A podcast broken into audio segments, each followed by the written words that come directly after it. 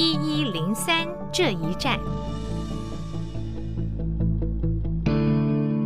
欢迎各位来到好好听 FM 一一零三这一站。今天仍然是跟我的老搭档，呃，政治大学国际关系研究中心研究员严正胜教授来观察离大选投票还有二十一天的现在。美国现任总统川普卫冕的机会有多大？现在大家都不太关心拜登了，因为呃，美国人给拜登一个绰号叫做“神隐者”啊，“神隐者”。武侠小说，因为疫情，这个拜登年纪大，然后川普乱搞一通，又得了新冠肺炎，拜登好像不战就胜了，他有那种感觉，我根本不用努力作战。我就等对方呢溃败，然后呢我就赢了。就是拜登可能有这样的一种形式，他心里也许很急，但是呢他能做的真的不多，因为呢要戴口罩，哪里都不能去，然后呢报上都是川普的负面新闻。就对我来讲呢，我就不做事，我就等于做了事了哈。那现在很多民调也显示呢，拜登在很多关键的摇摆州里头呢都领先这个川普，也大幅领先，都是双位数的领先啊。不过呢，有有也有民调，就有些小的这个智库、小的民调公司啊做的民调就刚好相反，就说呢，这个川普在很多摇摆州呢还是有机会的啊。那我要告诉我们在正式开始之前呢，我们来讨论一个民调，郑生可能也看到，这个民调呢不是呃阿猫阿狗的这个小的民调公司啊来打知名度啊，就做了一个石破天惊的民调，而是呢美国广播公司、美国三大广播网。之一的 ABC 跟华盛顿邮报做的一个民调，这个民调是十月六号到十月九号之间做的。那么呃，就是川普得了这个新冠肺炎出院以后，又开始啪啪造的这段期间啊做的这个民调。这个民调呢有一个跟二零一六年啊非常巧合的一个数字，这个支持川普的人也许很兴奋，那支持拜登的人会很紧张。这个民调结果怎么呢？就是。在他们调查的好几个州的已经注册的选民当中，民主党的拜登以百分之五十三的支持度赢过川普的百分之四十一，五十三四十一就是差百分之十二了，对不对？那么在这个有投票意愿还没有投票的这些选民当中，拜登也是以百分之五十四赢了川普的百分之四十二，也是相差百分之十二，就是无论如何调查都是。拜登赢川普百分之十二，但是呢，这个聪明的记者发现了，二零一六年当川普对垒希拉蕊的时候，在十月份的此刻，二零一六年十月份此刻做的民调，川普也是输给希拉蕊百分之十二，可是那年投票的结果呢，川普赢了，川普赢了，所以我们今天跟颜正胜教授就从这个 ABC 跟 Washington Post。做的这个民调的非常诡异的百分之十二的数字啊，开始讲起。你看到这个新闻吗？我看到。那你觉得这是一个巧合还是一个 sign？我我觉得这个让川普有点兴奋哦。嗯、那当时是后来又发生了电油门嘛，嗯、啊，嗯、所以让这个希拉里的民调就下来了。嗯、所以川普现在就要求他的国务卿庞佩奥，你给我把电油门给我查清楚，要公布啊。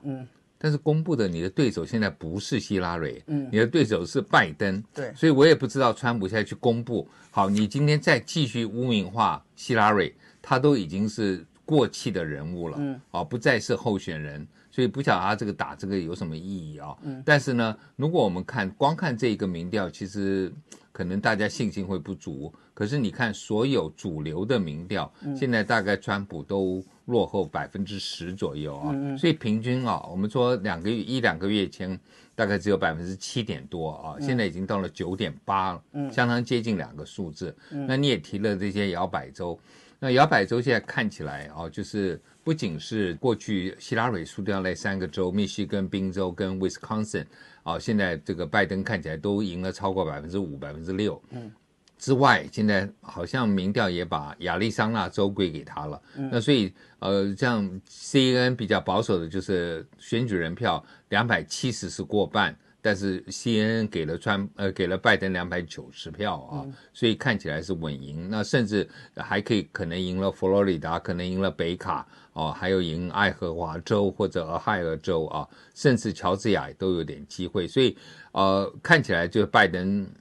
一定是赢了。那赢是赢多少？是赢多还是赢少而已？嗯，所以今天我们这个这一集的题目呢，其实我已经定好了，我就说，我们是不是今天就可以说川普输定了，拜登赢定了啊？但是呢，还有二十一天，二十一天中，川普呢还可以作怪，有很多的变数啊。但是，他最大的变数就是当天晚上开票出来以后，如果拜登赢了，那么川普就会对就会拿出很多的证据，说民主党的执政的州里头啊，在通讯投票呢作弊了啊，动了手脚。他现在已经全国呢摆了。五万多个监察员、监票员，我不知道台湾也有监票员，可是都在离这个投票柜很远的地方啊。呃，在看你不能接近投票柜，也不能去触碰这个选务人员啊，你就会犯法。那可是呢，我看了这个新闻报道啊，川普啊，在过去半年前，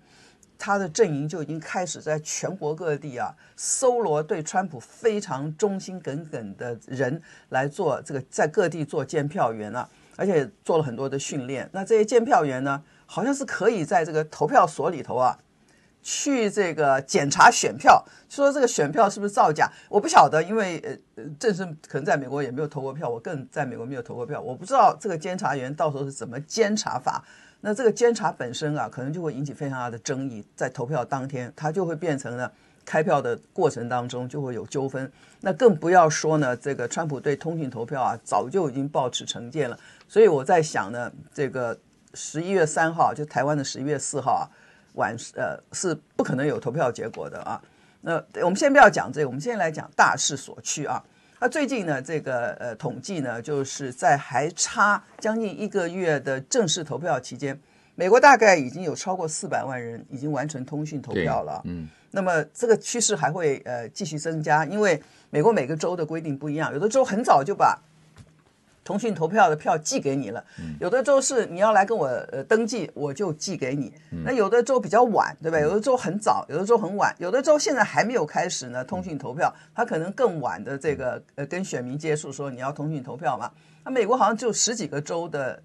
规定是不能通讯投票，嗯，你非要走到下大雪、下冰雹。然后有这个瘟疫，你也要走到投票所去投票啊！有有有十几个州是这样规定，因为美国在选举的这个上这个法规上面，州的政府州政府的这个权力是很大的啊，由他们自己来规定。Anyway，现在已经有我相信有五百万人已经投了通讯投票了。那这个通讯投票根据民调呢，就是支持拜登的选民中间比较愿意去通讯投票，因为他们害怕新冠肺炎，他们觉得要保持社交距离，要戴口罩。那支持川普的选民当中呢，比较多的是愿意亲自到投票所投票，因为他们不相信，他们就是川普一直宣传嘛，就他的支持者也不相信通讯投票呢是呃可以反映真的事实的，所以都愿意去投票。那么我再讲一个数字，就是将近五百万的这个已经投了通讯投票的人，是比四年前多出了五十几倍。对啊，是意愿很高。嗯，呃，因此呢，今年可能是美国有史以来通讯投票破纪录的一年啊。那么，二零一六年的这个时候，就十月初呢，只有七万五千人啊，嗯，去完成通讯投票。今年已经超过四百五十万了，所以可见呢，这是前所未有的一个情况。而且今年投票率预测也会很高，高的缘故就是大家都希望自己支持的候选人当选，大家都希望自己过去讨厌的四年的候选人呢能够落选，所以今年投票率可能高达百分之六十五。你知道美国一个。这么高度成熟的一个民主社会啊，又很少超过六员这么广大，然后呢，东西还有三小时的时差，嗯，天气又常常有这个急剧的变化的情况之下，投票率要非常的高是非常难的，所以六十五对美国来讲就是一个破纪录的一个投票的这个率了啊。那我讲了这么多，其实我我今天就是说我个人感觉就是川普落选定了。那正声说他可能还有一些招数啊。能够翻转，你觉得怎么翻转？我觉得当然就是说，如果光看选举人团的票啊，那我们说要过半数是两百七十，那现在川普还是有机会啊拿到二六九跟二六九啊，跟这个拜登打平的这个机会是有的啊。嗯嗯、就是他今天硬是努力把威斯康星拿下来了，那虽然他今天输了这个，我们讲说输了这个呃。宾州或者说密西根州，嗯，哦，那也输掉内布拉内布拉斯卡有一个单独一个都会区的选票，但他还可以维持到，就是把所有该拿的摇摆州，嗯，啊，除了宾州跟密西根之外都拿到，那也可以拿到两百六十九对两百六十九，这有这个机会。嗯，如果是两百六十九对两百六十九的时候，嗯，那这个是由众议院来投票。嗯，那众议院投票是很奇怪的哦，就是说我们现在知道，民主党的众议员比共和党要多三十几个，可是众议院投票的时候是按照州来投，所以加州是一票。哦，民主党加州有再多的众议员，也只有一票。嗯，那怀怀俄明州啦，North Dakota、South Dakota 这些共和只有一个众议员，对不对？嗯，他如果是共和党，那一个州就是共和党的。嗯，所以现在如果按照这个州的控制，谁控制嘛？如果说刚好你今天是双数，譬如说你今天是六个众议员，嗯，啊，那刚好三对三，那就抵消了，就不算了嘛。啊，但是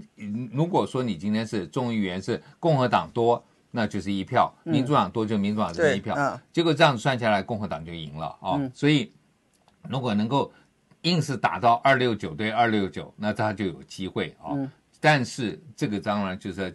非常渺茫，现在看起来啊，嗯、刚刚我们讲到所有的摇摆州它都落后，嗯，所以这个机会不是很大。第二个呢，就是说刚才你讲的这么多选票的争议，嗯，它就根本在这个。选举当天啊，就宣布说，因为有很多的选这个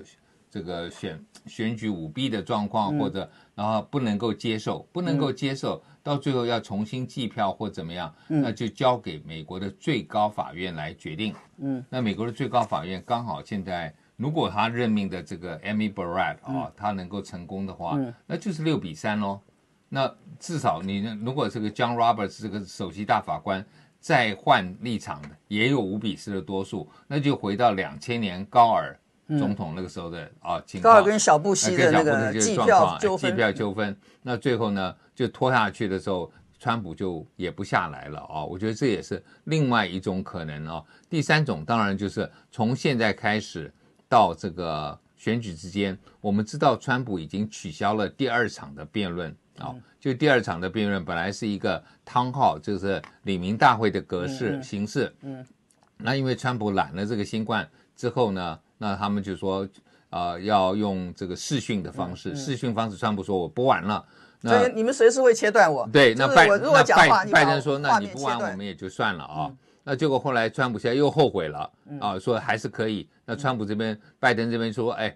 不是由你来决定的哦，嗯嗯、所以现在第二场看起来是没有，嗯，但还有一个第三场哦。如果今天川普故意隐瞒自己的疫情，然后在这个辩论当中啊，这个十月二十二号的时候，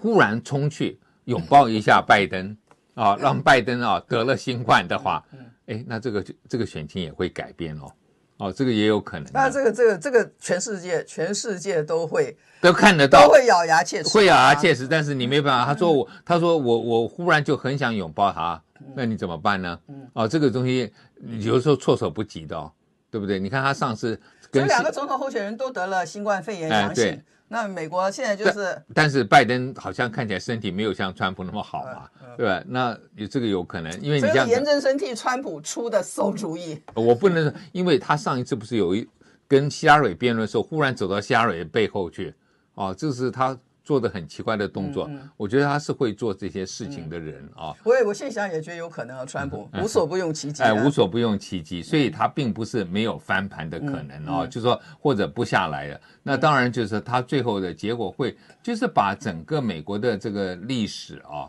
就是说认为说这个通讯投票这样子还有很多抓到一些可能，我们讲说。啊、呃，就是他说有俄罗斯或者中国的介入，嗯、所以宣布选举不算。嗯，嗯我觉得都各种的可能，他都可以做了。嗯，最近这个呃，密西根一个长得非常漂亮州长，我常常跟严正生在做节目的时候一直称赞密西根这个女州长，这个 Gretchen Whitman 啊，嗯、民主党籍的，长得多漂亮，因为。呃，他这个呃，就是通常我们州长看起来都是老态龙钟或者严肃，她就是一个美女嘛，就是我们常常看见伸展台上走的那些选美的美女，她有那样的一个面孔啊。她最近呢被一群这个白人至上的一个团体，换句话说他们是川普支持者了，虽然跟川普之间可能没有直接关系啊。他们最近要绑架他，这个案子在美国闹得非常大。为什么要绑架他？因为这个 Whitman 州长在这个新冠疫情期间的封锁城市啊，关闭学校。他们觉得他们不能忍受了，因此呢，他们最近突然发起要在十一月三号投票之前，要绑架这个 Whitman 州长。那么当然最可能结果就是把他杀死嘛，其实就是绑架他，要审判他，就是说你是一个自由派的大恶魔啊，嗯，这个害得我们密西根州嘛经济这个滑落，然后一切都像死气沉沉的。结果呢，这个阴谋呢被 FBI 侦破了，因此这些人已经被抓起来了。如果我是总统，我虽然很讨厌这个民主党的州长，但是总统嘛，对不对？联邦制你是最高的领袖，你就好歹就慰问一下，说哎还好没有发生这个事情。他不是啊，你知道川普说什么？说这个州长当的非常糟糕，他是一个很坏的州长。他不但没有安慰，而且还这个伤口上撒盐的把这个 Whitman 骂一顿。所以惠特曼也就直接他在回应这个全国观众的时候。他就说了，他说这些人要绑架我，其实就是川普在后面指使的。川普没有亲自下命令，可是川普这种白人至上的这种理念，以及啊对我的这种攻击啊，尤其对女性啊政治人物的这种攻击，讲话非常非常的这个不堪呐、啊。他说根本就是间接鼓励了这些团体来对我下手。那这个密西根州，嗯，是二零一六年协助川普当选的一个非常重要的州，对，因为他拿了这个州的十六张的选举人票，嗯，他的这个普选的票只比希拉蕊多了百分之零点一六啊，就还不到百分之一的票啊，多一票也是多嘛，对不对？百分之零点一六，他就拿了这个州的十六张选举人票，现在这个州的十六张选举人票肯定不会是川普的了，就经过这个州长。被绑架的一案之后啊，这就是川普的这个，我不晓得，他就走极端，就是他可能以他平常做人的道理啊，对这样一种骇人听闻的绑架案，他可能会说一些外交辞令的表面上的话，他都说都懒得说，就是说他就是一个很坏的州长，很烂的州长，就这样直接讲。不过我觉得他这样讲的意思也是说，你们这些白人主义者啊，那其实也没做错事，但是现在真的是被 FBI 给抓到有十十多个人哦。那这些人啊都会被起诉，嗯，那而且他们真的是有计划，而且就是要绑架，而且还要做一个审判啊。嗯，我们一想到审判，就是说美国政府有美国政府的法庭，嗯，那这个就是私设法庭啊，有一点点就是就是说等于私私刑啊，不能还没有到真正的不知道会他对他做什么东西，但是架设一个私人的法庭来处理事情，这个好像回到了这个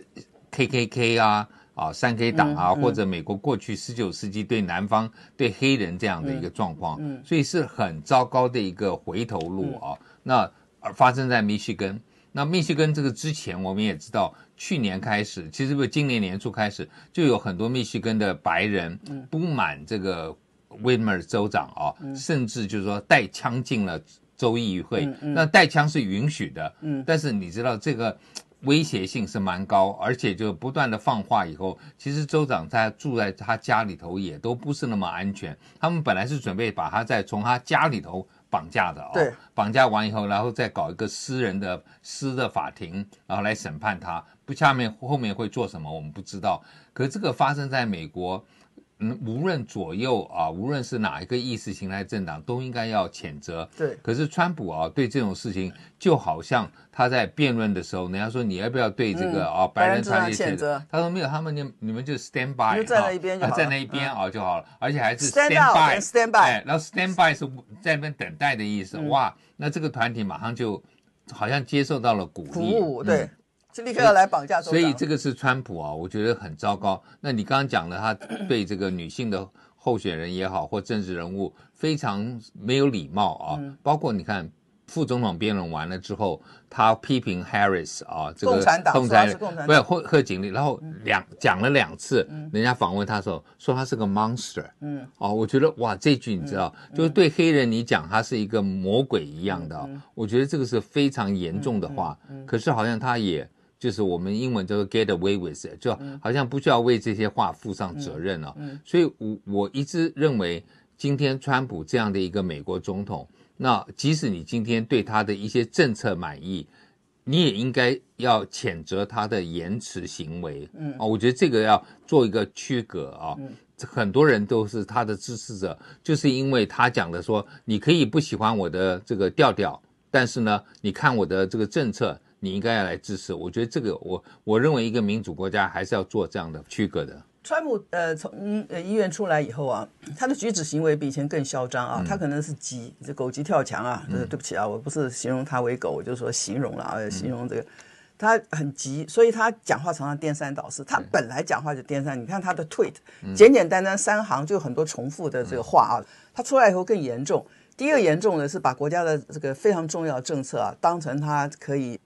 朝三暮四操弄的一个就是第二波的纾困，纾困。你知道美国的目前的这个就业率啊，已经从谷底翻上来了，就是四五月很很差的就业率，九月份已经上来了，就是哎上来数字还很漂亮，就是这个上来的数字是在陈平时代的话，那不得了了，你只要上升一点多，你这个总统现在就是被人家歌功颂德的对象。可是因为美国是从非常呃烂的百分之二十几的失业率谷底上来啊。那么，即使是有这个好的现象，你政府要继续鼓励嘛，继续纾困，继续有刺激经济方案，然后让这个失业率继续再往往上，让很多家庭可以呃吃饭，可以让小孩上学缴学费。他不是，他突然出来以后，他五号出院，六号突然发神经，坐在他椭圆形办公室，但旁边都没有人。他想我来搞个什么石破天惊的事，突然已经跟民主党协商了两个多月的第二波刺激方案叫停，嗯，选前不会通过。你们选我，让我当选以后，我给你们个更大的纾困方案。这是在台湾叫契约贿选的，对 对，就是我先给你预拟好，你让我当选，我就给你更多的钱，不是一家一千两百美金啊，我给你一家两千美金寄给你们支票，就是可以这样子。然后呢，一讲股市就跌了，然后整个华尔街都傻了，说，在这个最需要子弹、最需要水来救火的时候，怎么总统突然叫停？然后股市、汇市、美金也美金也跌，美元也跌。然后两天以后，他发现不对啊，情况不好，又恢复了说我要继续跟民主党协商这个纾困的方案，很可能在选前就会通过。然后还讲了一个，他说民主党要两两兆，两点二兆嘛，对不对？我们白宫只给一点六兆，那现在我们让步到一点八兆了，就是我们再加一点。他不是他在接受那个福斯电视台访问的时候啊，你大家听过？我要的是三点四兆，嗯啊，big，我要 go big，我要一个最大的一个纾困方案。嗯，我觉得那个联储会的那个主席听了，大概头都昏了，你知道吗？对对。好，所以现在不晓得会不会通过，但是我就说他这个颠三倒四的作风啊，就被他的死对头众议院议长 Nancy Pelosi 发现了。Nancy Pelosi 最近说，但可能不能成功。引用美国宪法第二十五修正案，嗯，二十五修正案是说，当总统因为各种状况不能逝世的时候，嗯，应该由副总统来代行总统的职务啊。那这个当然，川普听了会气到七窍生烟，嗯，但是 Nancy 这样讲出来，提醒了全世界的人跟美国民众说，来看看我们这个总统他现在的精神状态到底正不正常。至至少你提到这个二十五条修正案的时候，我就必须要提啊。在副总统辩论当中，嗯，那人家问了这个问题，就是因为当总统不能逝世啊，不能看就这个作作为一个总统来行使他的职权的时候，应该副总统跟其他的内阁的官员要决定说，那我们要做一个转移嘛。嗯，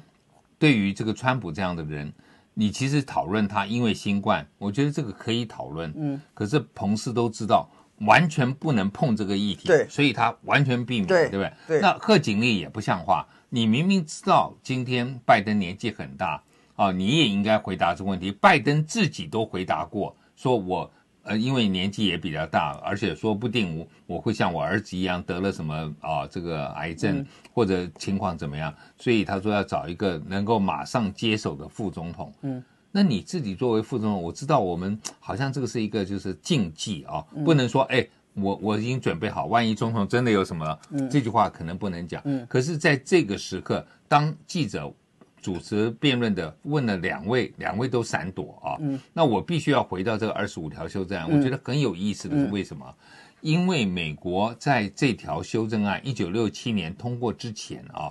美国的。总统如果过世，嗯，我们都知道是副总统继承，对。但是副总统如果过世是空的哦，嗯，哦，我们在这个之前，美国有两百年，呃，一百八十年左右，嗯，有好几个副总统是死在任上，嗯，总统最后是自己做完，啊，他这个任期没有副总统的，没有补副总统，嗯，我们就举这个例子好了，但你可能比较熟，甘乃迪过世之后，嗯，詹森不是做了一年半的总统。啊，一九六三年十一月做到一九六五年一月，嗯、他一九六四年一年半以后，一年多以后他选上了。嗯，詹森那一年多是没有副总统的，嗯，韩福瑞是一九六五年他当选之后的他的搭档，对对对，所以美国真的很很妙的就是一九六七年通过了这个修正案之后，哎，结果安格纽尼克森的副总统因为贪污辞职了，嗯，所以必须要补，如果没有这个修正案就没得补，嗯，没得补的话，尼克森要被弹下来，哎，真的是众议院议长上来了，嗯嗯，结果因为没有了这个安格纽之后，尼克森只好任命一个。福特是众议院这个少数党领袖来接这个副总统，因为按照二十五条修正案，所以接了以后啊，然后他才接接上来，然后刚好尼克森要下来，所以福特就变成一个没有经过选举当选的总统接任总统。所以我觉得美国这个就是我们常常在讲说很多的宪法都没有想到所有的状况。啊，那这个宪法的修正案。等于是前面发生过很多副总统过世，嗯，但是都没有影响，嗯，结果后来他一通过之后，一个副总统就被弹劾下来了，而不是被弹劾就辞职了啊，然后呢，就总统也自己辞职了，所以我觉得这个二十五条修正案其实今天可以拿出来看，不仅是这个啊这个继承的问题，而且还有提到总统万一不能逝世的时候，那应该由副总统来来接，嗯，啊，那我觉得这个是啊两个总统一候选人其实。我们都应该去考虑这个议题，应该再再多考虑一下。这你你替老美在担忧，老美好像完全不担心这样的事情。我觉得美国人嘛，发生了再说啊，发生了再说。好，我们最后要来看一下最近美国国内的气氛啊。这个气氛就是很多人跟我一样，就觉得在在川普得病之前，我跟很多朋友私下问我，因为我常常谈这个国际问题嘛，说你觉得川普有没有机会？我说有机会，他还是有机会的。可是现在我觉得他没有机会了。那我不知道您觉得怎么样？我想知道台湾的人怎么看川普，因为川普台美断交以来，大概对台湾最好的一个总统了，卖武器啊，然后派部长级的人连续来台湾访问啊。国会里头有人建议川普赶快跟台湾复交，台湾内部连在野的国民党呢，也在立法院提案说，蔡政府应该赶快。这个运作跟美国复交，还要叫美国来协防台湾。我一下子，因为我早期年轻的时候在联合报是跑外交新闻、跑国际新闻，还跑过台美断交这段新闻，突然就觉得今是何世，今系何系啊？怎么会突然台美之间关系变得这么密切啊？所以呢，这个呃，台湾这个《远见》杂志啊，不久以前啊，在川普染疫之前做了一个民调。大概有百分之五十三的受访的人希望川普当选。我想这个显而易见，他的原因为什么？我刚刚已经讲过了。嗯。可是呢，是在他染疫之前，染疫之后再做一次民调，台湾还是有那么多人呃愿意川普当选吗？当然，从两岸最近这个军事情况很紧张的情况看起来，很多人台湾人我想是希望川普当选，因为他非常具体的对台湾说了很多好话。虽然这些好话会来未来会不会实现，其实是很大的问号。那现在美国国内气氛就是很多。包括华尔街的这个金融界以及这股票市场，就是放弃川普了。那所以现在股票呢一直在涨。人家说这个，尤其这个什么标普五百的指数啊，涨的幅度让人家觉得呃有点不可思议。不可思议就是说，他们从希望从现在开始就大买股票，涨涨涨涨到十一月三号拜登当选，然后这行情开起来更大，所以呢就就变成这个熊市会就一直下去啊。这是华尔街市场的这个反应气氛。而事实上呢，共和党内很多正在参选连任的参议员呢，某种程度大概也跟川普保持距离了。哦，现在开始有点切割了。对，我不能当选，你当选又有什么用？而且你当选，大概我会当选，但是你不当选，我还可能当选，因为我在这个州经营选区经营得很好。所以现在不管募款也好，或者拉票也好，很多共和党的参议员都。自己就是个人顾性命啊，就顾自己的性命，这是民主党的一个很不好的一种气氛，更不要说很呃共和党里头很不好的气氛，更不要说在川普政府做过官的，已经被川普 fire 掉的很多很多很多人，现在几乎都站在拜登的身后支持拜登了。所以呢，这个对川普来讲又是一大刺激。所以我更相信这个严正胜教授说的，未来二十几天，川普还会做出更多很多极端的这个动作。因此有人说打中共啊，嗯。你觉得呢？我觉得这个大概不太可能哦。就是说，因为包括他的将领啊，你既然叫说军人是 sucker 是 loser 啊，他们将领大概也不会提供你一个就是可能的，就是有各种的可能性的时候啊，就是采取用武啊，对中国大陆。那因为我们看到很多的报道都讲到，川普这些幕僚现在给他的这个建议方案，嗯，都是一个最简单的方案，嗯，然后他可能会去做的，譬如说军事的这个选择，嗯，都不提供在里头，就根本不让他知道还有这样的选择。所以我是我我认为他们不会提供他这样的一个 alternative、嗯、一个 option 啊，嗯、不会给川普。那川普大概现在看起来，我觉得要用这个军事来解决。第一个，他的军事将领啊，这个顾问等等啊，这个他的这些幕僚，大概根本不会跟他讲有这样的机会。嗯嗯、那没有这样机会，川普可能就不会想那么多。嗯、我觉得这个这个是呃，我个人比较乐观，说不会看到。美国在剩下这三个星期的时间，嗯，会采取任何的军事行动。我觉得川普可能还是希望透过他好像神机似的战胜了 COVID-19，希望美国幕僚、美国的民众相信他是一个超人啊，能够回到啊投给他就会回到前三年他。所带给美国的经济荣景，嗯、我觉得这个是他的一个呃想法。所以十月三号之前宣布正式承认台湾恢复邦交，你觉得也不可能？哎，不会，要从长计议。这毕竟是一个非常大的、呃、我连我们自己外交部长说，这都不是我们的 option 嘛。哈。呃，可是川普硬要送给我们，我们怎么办？呃，如果真的要送，我觉得也要经过谈判的。嗯，这个不是那么长的，不是那么短的时间。你看美国跟大陆建交谈了多久？嗯，对不对？所以我们不要以为马上能够能够谈成。美国让以色列跟阿拉伯国家现在建交了，包括 UAE，包括巴林，也花了很多时间呢。没有说这样，好像一点迹象没有就忽然建交了。嗯，好。今天呢，我们谈的是这个呃，川普染疫之后啊，出来重新竞选趴趴造的过程中，又有非常戏剧化的动作跟这个政策的变换啊。未来还有二十一天，二十一天说长不长，说短不短。但是一个人如果要继续这个造反作乱的话，还是非常多的时间。只不过他的造反作乱能不能够继续吸引四年以前曾经支持过他的选民，恐怕是一个大问号。今天谢谢您的收看，谢谢正声，我是高慧宇。